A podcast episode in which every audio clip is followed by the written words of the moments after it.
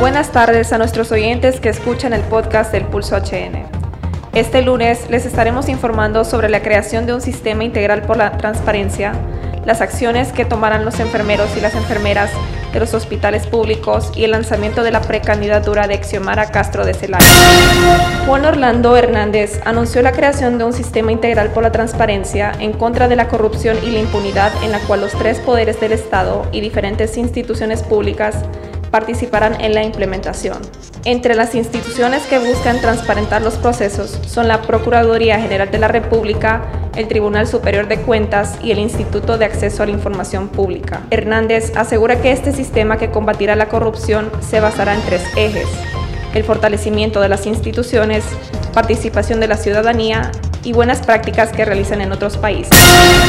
Xiomara Castro acepta su precandidatura presidencial por el Partido Libertad y Refundación, que fue petición de cuatro movimientos internos de Libre.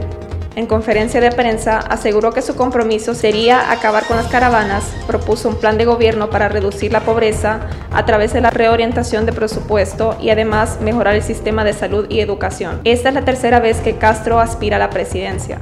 Por parte del Partido Nacional, Mauricio Oliva, Nasri Asfura y Ricardo Álvarez se han lanzado como aspirantes para las próximas elecciones del 2021. Por falta de acuerdos con autoridades de salud, enfermeros auxiliares de hospitales públicos acordaron un paro de labores. Entre las exigencias son un reajuste salarial y afirmaron que empleados recién contratados reciben un salario superior al de ellos.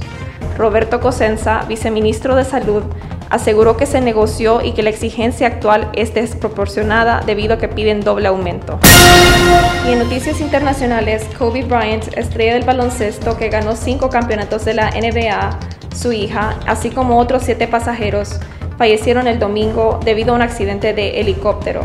Según investigaciones de las autoridades federales, se está investigando si las condiciones del tiempo fue una de las causas por el cual se estrelló el helicóptero, resultando en esta tragedia. De acuerdo a medios internacionales, se espera que la Junta Nacional de Seguridad en el Transporte divulgue un informe preliminar que podría tardar un año para que se anuncie oficialmente la causa. Esto fue el resumen de actualidad del Pulso HN. Soy Rebecca Schwimmer y puede ingresar a su navegador y visitarnos en la página elpulso.hn. Y en las redes sociales búsquenos como el Pulso HN. Hasta la próxima.